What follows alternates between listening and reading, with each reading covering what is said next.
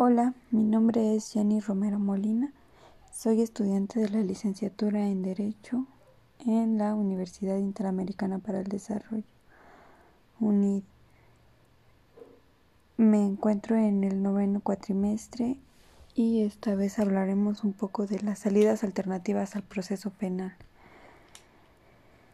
Y pues bien, empezaremos diciendo que hay dos, dos formas de terminar y la primera es la suspensión condicional del procedimiento, el cual se realiza por un acuerdo entre el fiscal y el imputado.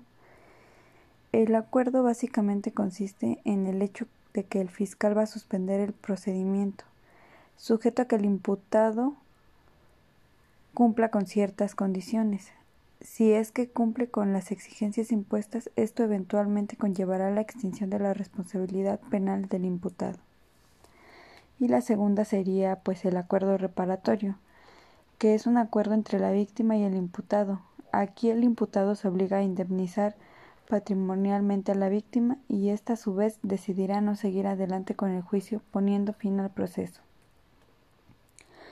Pero ¿en qué consiste la suspensión condicional del procedimiento?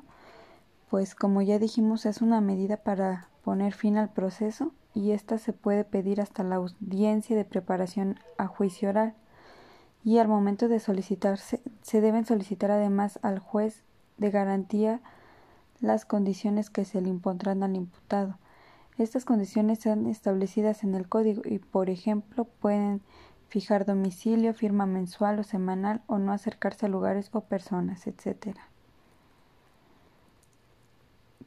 Podríamos también hacernos la pregunta del acuerdo reparatorio, en qué consiste, ya que este es un acuerdo que procede para el bien jurídico afectado, debe ser disponible y además que sea susceptible de indemnización pecuniaria. Por ejemplo,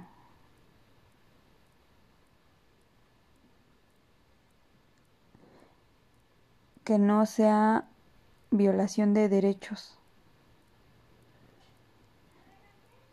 Por ejemplo, la violación.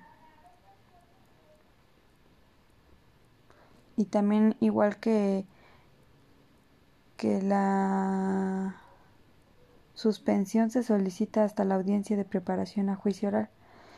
Es importante recordar que la suspensión no puede solicitarse si el imputado fue condenado anteriormente por un crimen o simplemente delito o cuando ya se encuentra cumpliendo otra suspensión condicional.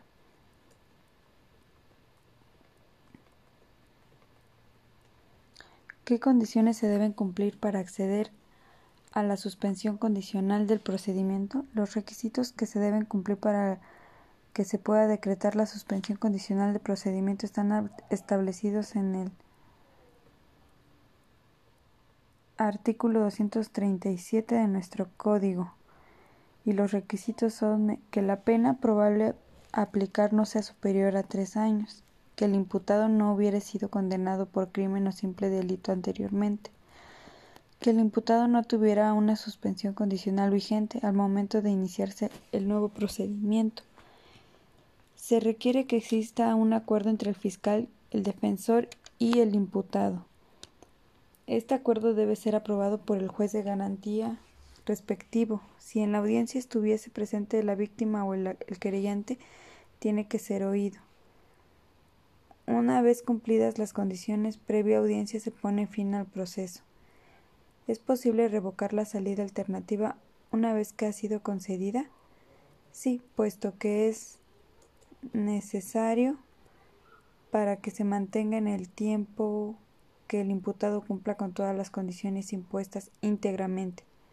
Por ejemplo, si eres beneficiario con esta salida alternativa y dentro de las condiciones que establece que debes firmar periódicamente ante el Ministerio Público, pero luego no lo haces, se podrá revocar esta salida alternativa y tendrás que someterte al procedimiento ordinario. Es importante señalar que se puede revocar si incumples la sin justificación grave o reiteradamente las condiciones impuestas, o si el imputado es formalizado nuevamente a hechos distintos. ¿Se puede solicitar el cumplimiento del acuerdo a través de otra vía? Sí, sí se puede, hacer es solicitar el cumplimiento del acuerdo a través de dos vías. De garantía, en este caso se debe solicitar el cumplimiento de conformidad a las normas del cumplimiento incidental del fallo y ante el juzgado civil que corresponda de acuerdo a las reglas generales. La importancia radica que, por ejemplo, si te han dejado de pagar una suma de dinero por acuerdo reparatorio, puedes hacerlo exigente exigible ante el juzgado de garantía a través de un procedimiento mucho menos complejo que en materia civil. Por lo anterior es recomendable hacerlo ante el juez de garantía, ya que los recursos económicos y también y tiempo que utilizarán serán menores que en una sede civil. ¿Cómo me puedo asegurar que otra parte cumpla? En este caso no hay fórmula para asegurar que el imputado cumpla con el acuerdo. Sin embargo, será el juez de garantía encargado de adoptar las medidas que sean necesarias para que se realice de manera efectiva y oportuna la reparación acordada. Es el quien debe velar a que se cumpla con el acuerdo y que de esta manera la víctima no quede en el desamparo. Pues estas son algunas, perdón, son las formas de terminar con la con la SAP que por una parte son fáciles, eh, económicas y facilitan el tiempo de resolución de, de algún hecho y es una medida en la que podemos optar para no seguir un, un juicio largo. Esto sería todo por mi parte. Muchas gracias por su atención.